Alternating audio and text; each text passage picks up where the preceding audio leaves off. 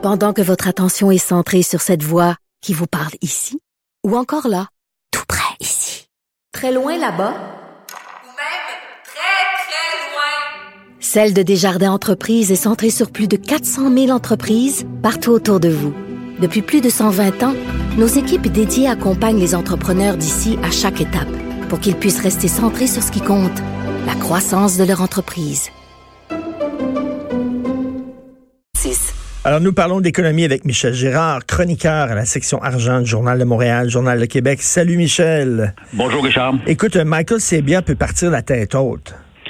En effet, en effet, il faut, la, faut admettre que du côté euh, des gains euh, qu'a rapporté euh, Michael Sebia au cours de son de son règne de dix années.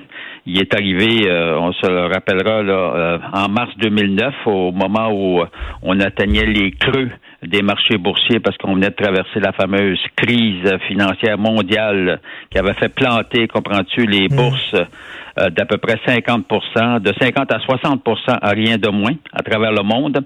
Alors, il est arrivé à ce moment-là euh, et puis, euh, puis évidemment, ça, ça faisait suite à la fameuse crise financière dont nous, on a été frappés euh, quand c'était Henri-Paul Rousseau, euh, n'est-ce pas, qui ben dirigeait la caisse par le papier euh, commercial. En 2008, on avait perdu 25% Le portefeuille de la caisse avait fondu de 25% ce qui était historiquement C'était quoi, c'était quoi, Michel? Je pense que c'était 40 milliards hein, qu'on avait perdu là-dedans.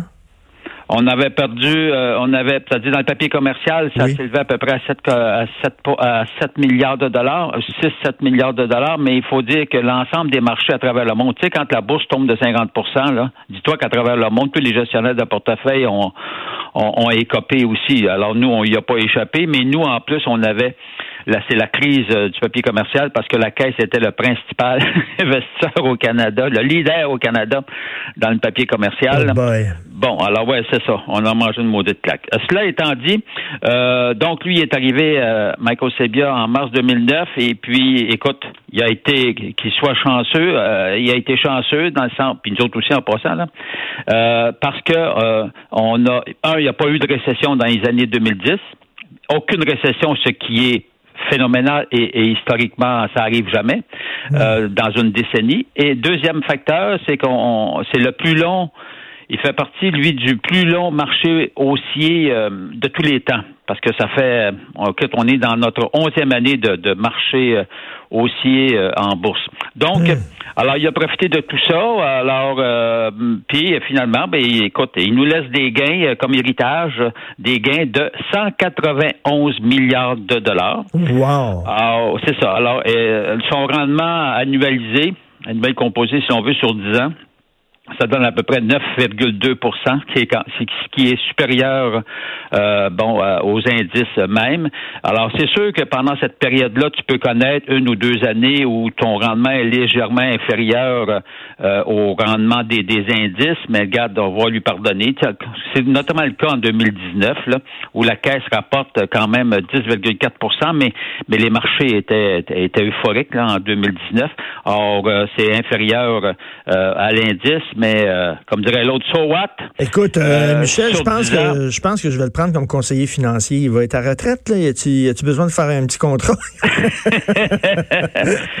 Alors, remarque, tu sais, quand c'est arrivé, il, arrivait, lui, Michael Sebia, de, de, la présidence de, de BCE. Alors, il est parti très, très riche. Il était, écoute, il était tellement au-dessus financièrement de ses affaires qu'il ne s'était même pas fait payer lors de la première année. Ah, oui, ah boy, OK. Non, non, Michael c'est bien ça. En termes de salaire, on, écoute, euh, on peut pas dire qu'il a exagéré. Lui, euh, absolument pas. Alors, et euh, évidemment, on dit Michael Sebia, il faut quand même saluer le, travail de, de c'est pas juste lui, là, c'est toute son équipe de, gestion de, de, portefeuille. Alors, c'est tout à l'honneur des, des de l'équipe de ben, gestion de, portefeuille de, la caisse qu'on se soit enrichi de 191 milliards de dollars. Entre bref, euh, du côté rendement, on, ne peut pas rien lui lui euh, lui reprocher en tant que évidemment, tu peux toujours trouver des bébites, des placements qui ont mal été, mais ça qu'est-ce que tu veux, ça fait partie ça fait partie du lot et quoi, on reprochait aussi Michel, je pense peut-être un manque de transparence à Michael Sabia?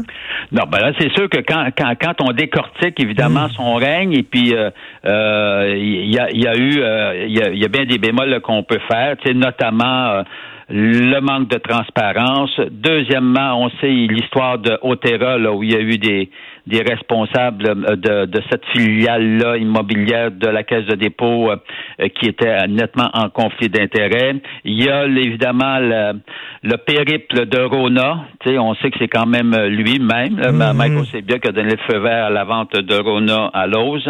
Or, euh, on peut en aligner là, euh, des problèmes, dont moi, le, je reviens toujours là-dessus, le, le, contrat qui a été octroyé à Ashton pour les trains indiens du REM, bon, à ben mon avis, ça reste une, de ces grandes gaffes. Alors, euh, mais quand tu regardes le portrait global sur les 10 ans et surtout en termes de rendement, là, de, de ce côté-là, il est. Il a, il a fait la job. Il a fait plus que la job. Ah, il a fait plus que la job. Euh, il faut lui lever. En termes de rendement, il faut lui lever. Il mérite, il mérite une bonne prime de départ, hein, quand même. Là. Écoute, euh, Michel. Oui, mais même là, j'ai hâte de voir parce qu'on n'a pas, évidemment, les chiffres des primes de départ. Je me demande même s'il va en avoir une. Ah oui. Ah non, ben, ben, écoute, il est financièrement indépendant. Ben oui. Alors, euh, ça fait que je ne sais pas, je ne sais pas, là, je peux pas me prononcer. Euh, on, on saura euh, les dessous des primes de départ, euh, je pense, dans un mois ou deux, là, vers la, fin mars ou début avril. Tu veux nous parler d'Hydro-Québec, la vache à pièces? Ben oui, ben Hydro-Québec, évidemment, c'est notre traditionnelle vache à pièces, c'est le moins que l'on puisse dire. Hydro vient de hier rapporter ses résultats de l'année 2019, bon, près de 3 milliards de bénéfices nets. C'est légèrement inférieur à la précédente année, mais il faut dire que l'année l'année en 2018, il y avait eu un gain exceptionnel là, parce qu'ils avaient vendu euh, une filiale. Alors, euh, donc, c'est une en soi une très bonne année. Et puis quand Hydro-Québec connaît une bonne année, ben il faut savoir que cela n'est-ce pas, ça rentre dans les résultats du gouvernement du Québec, qui devrait lui aussi connaître une bonne année. On va voir les, résultats. Euh, écoute, c'est le budget le 10 mars.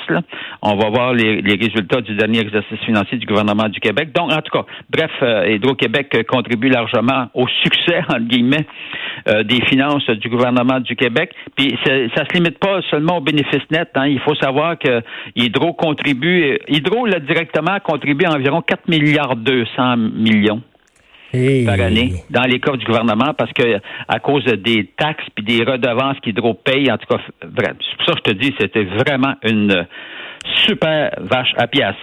Et qui dit vache à pièce, euh, c'est grâce à nous, parce qu'évidemment, on paye notre électricité. Ben oui. C'est vrai que à travers le monde, ici, ça coûte pas cher l'électricité. Mais écoute, à un moment donné, il faut bien qu'on profite de quelque chose.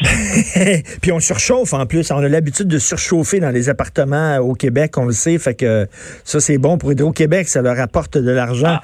Merci. Puis, puis fait frette plus, la cassette marche, euh, la caisse marche euh, à Hydro-Québec. Merci beaucoup, Michel. Passe un bon week-end. On continue à te lire la section argent du Journal de Montréal, Journal de Québec. Merci. Et là, d'un côté, hein, Hydro-Québec disent surchauffez pas trop, puis euh, faites attention avec l'énergie, mais de l'autre côté, ils veulent que l'argent rentre quand même. Ils veulent pas qu'on change tant que ça.